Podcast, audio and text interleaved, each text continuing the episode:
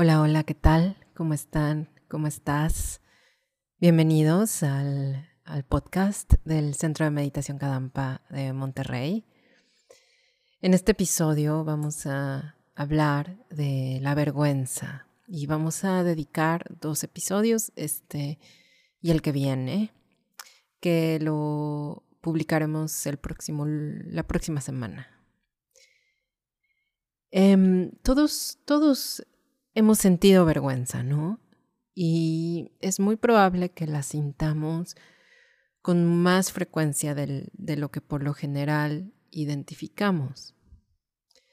Pero vámonos un poco atrás para poder eh, ver qué es la vergüenza y, y cómo lo podemos eh, entender desde el punto de vista del budismo Kadampa y qué podemos hacer al respecto. Entonces, por ejemplo, cuando éramos niños, eh, todos, todos yo creo que podemos recordar cuando algún adulto nos descubrió hacer algo que estaba prohibido, que era considerado indebido, y tras el regaño respectivo, generamos una intensa e incómoda sensación con respecto a nuestro yo o persona. Es ese sentir que nos sonrojamos como si el calor de una llama fuera subiendo por nuestro cuerpo hasta explotar en donde menos queremos y en donde más se nos ve, que es en el rostro, para que todos vean, todos y cada uno vean que estamos avergonzados y luego nos da vergüenza la vergüenza, la vergüenza de no poderlo evitar. En, en mis años de adolescencia, las niñas y también los niños solíamos comprar una de estas revistas para jóvenes que pues la verdad no, decían muchas cosas significativas, pero que eh, había una sección al final de esta revista que se llamaba Trágame Tierra, imagínense. Entonces, en los recesos, las, chicas eh, nos leíamos unas a otras las, las historias. Y he de confesar que buscaba yo personalmente las peores, las más sórdidas e indecibles, que en, sí no eran muy vergonzosas, pero que en, esos, en ese tiempo para un adolescente pues todo nos avergüenza, ¿no? Y recuerdo empatizar con la persona anónima que confesaba estos momentos y, y sentir que al menos había otra persona que yo no conocía que eh, sentía vergüenza por situaciones similares a las mías, ¿no? Y aunque nosotros no o ya no usemos estas palabras que fueron, estuvieron de moda hace años, el trágame tierra, em, ¿qué es, no? O sea, ¿qué es? ¿Es exclusivo de niños avergonzándose por cosas sin mayor trascendencia? ¿Es más fácil para las mujeres que para los hombres aceptar que están avergonzados?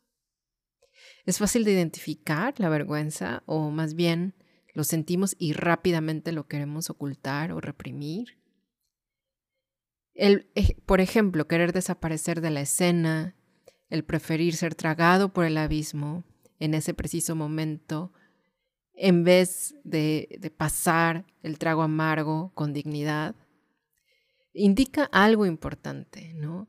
Que es una sensación extremadamente dolorosa y que está fuertemente relacionada con nuestro yo o entidad propia de la persona. Y quizás cuando estamos avergonzados, no sabemos, no tenemos las herramientas de cómo pasar ese momento desagradable, ese trago amargo, y solo sentimos una fuerte, intensa e insoportable experiencia de nuestro yo como si existiera verdaderamente y mostrando su peor lado, no solo a nosotros, sino también a los demás. Y como somos sumamente dependientes a la opinión de los demás, a, cuál es nuestra presencia en el mundo, qué, o, qué piensan de nosotros, cuál es nuestro papel autoasignado en nuestro grupo social, en ese momento estamos mostrando un lado que no queremos que nadie vea, porque quizá es destruir esa imagen que con tanto esfuerzo hemos intentado desarrollar a lo largo de cierto tiempo. El querer desaparecer es una tendencia común cuando nos enfrentamos con cosas que no nos gustan. Es una especie de rechazo o de enfado ante una situación que hubiéramos preferido evitar. Por ejemplo, al haber vivido una experiencia vergonzosa, sentimos que nuestro yo fue exhibido o, o ridiculizado, expuesto sin permiso ni aviso. En realidad estamos exagerando esa situación, no estamos en contacto con lo que está pasando en ese momento directamente y nuestra mente reacciona rechazando la situación, pensando que en y por sí misma es desagradable. Y esto pasa en una fracción de segundo. Esto por lo general no nos da tiempo identificar ni aplicar alguna enseñanza de sabiduría, simplemente como es una sensación extremadamente desagradable, reaccionamos con mucha rapidez. En, en verdad, la tierra no nos traga y como la vergüenza no pasa tan rápido, pues el sonrojo no baja mágicamente. En verdad, la escena vergonzosa por su propio lado en realidad no existe. Y tenemos que vivirla. Todos hemos de vivir este tipo de experiencias. Y no se puede desaparecer. No es como regresar a una película y, y borrar lo que acaba de pasar.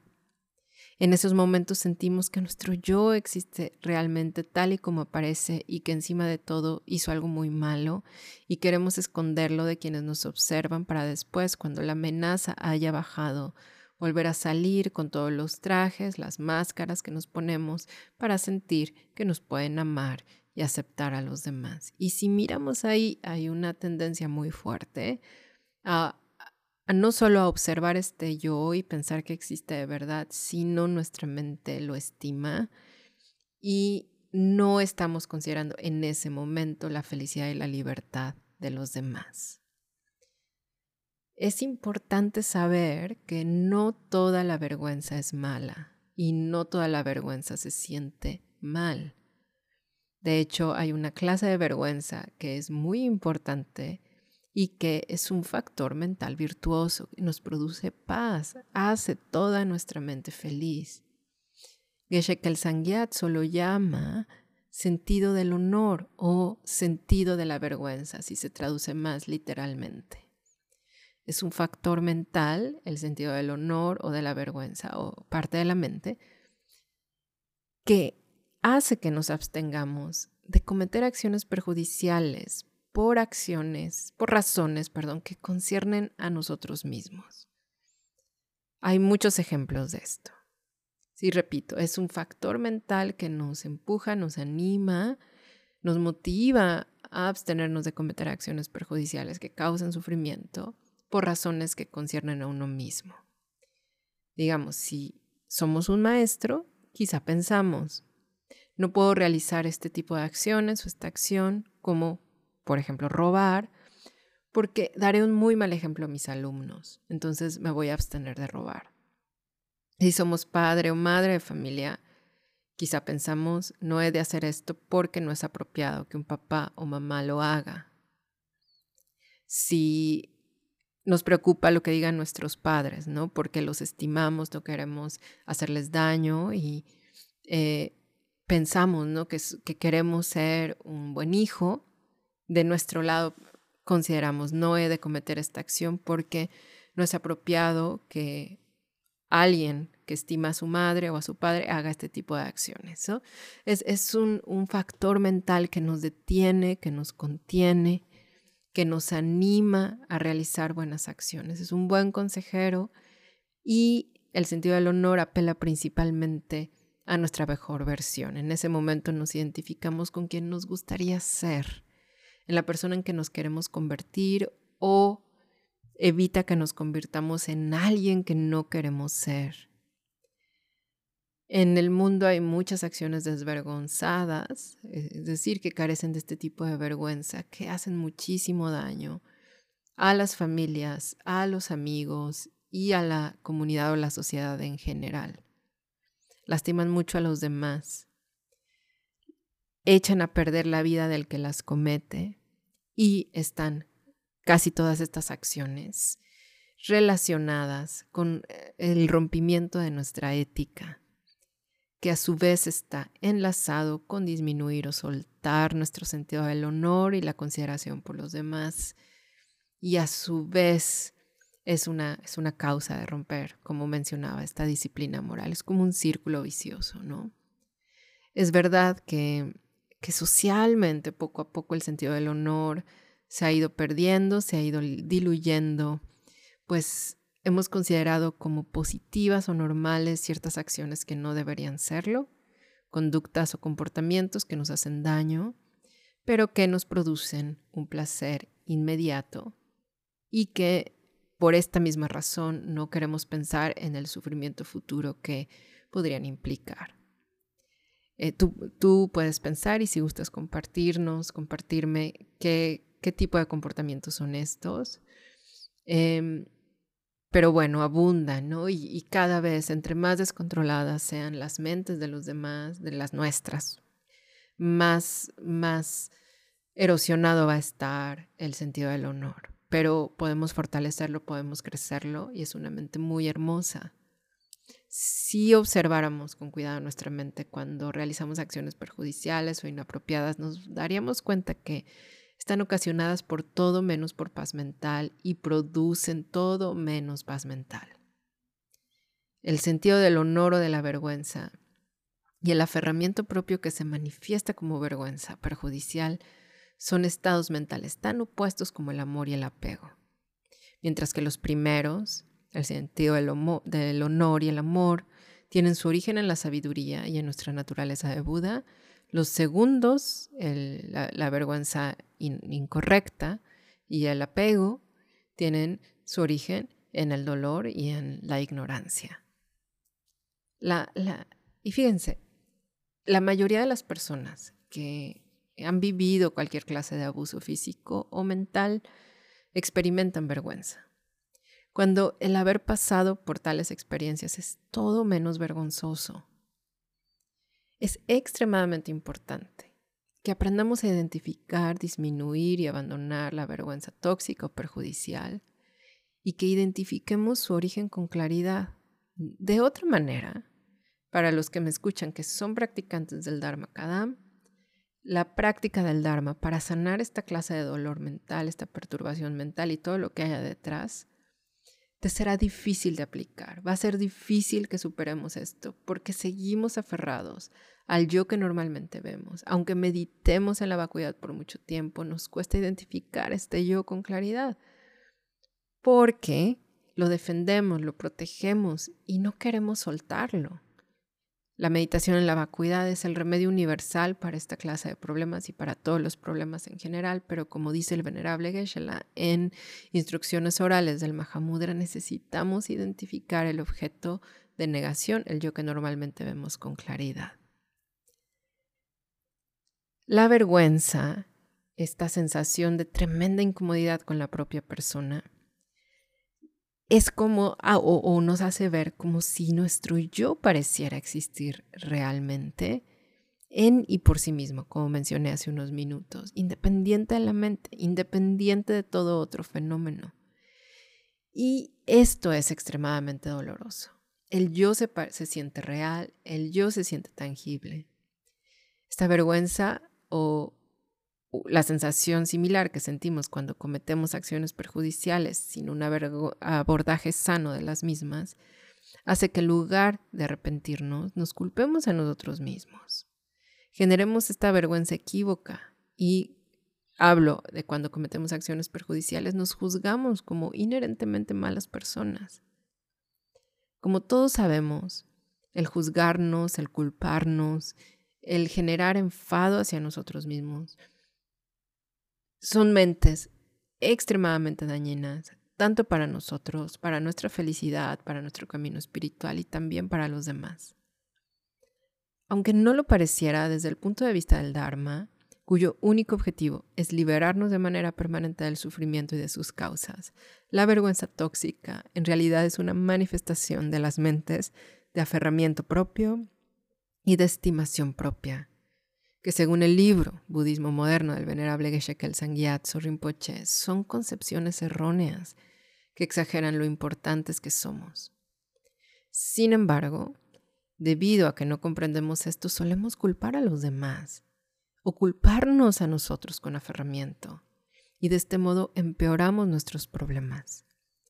A partir de estas dos concepciones erróneas, tanto el aferramiento propio como la estimación propia, surgen todas las demás perturbaciones mentales como el odio y el apego que nos causan innumerables problemas.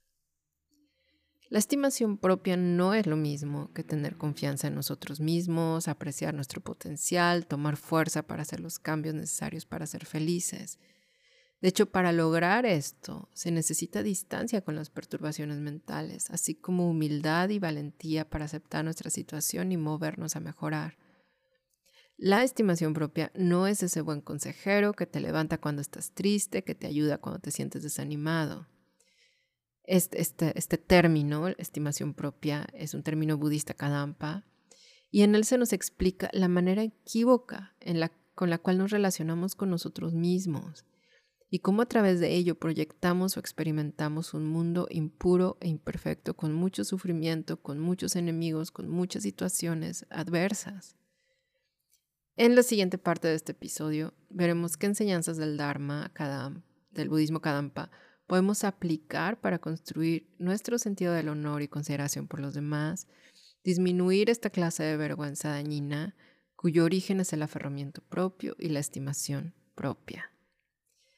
Así que nos quedamos hasta aquí en, reconocer que esta vergüenza dañina está relacionada con el aferramiento propio, el, el mirar como cuando la generamos, estamos aferrándonos a un yo que parece existir de manera inherente, es decir, por su propio lado, el yo que normalmente vemos, y, entre más aferramiento tenemos, más sufrimiento experimentamos.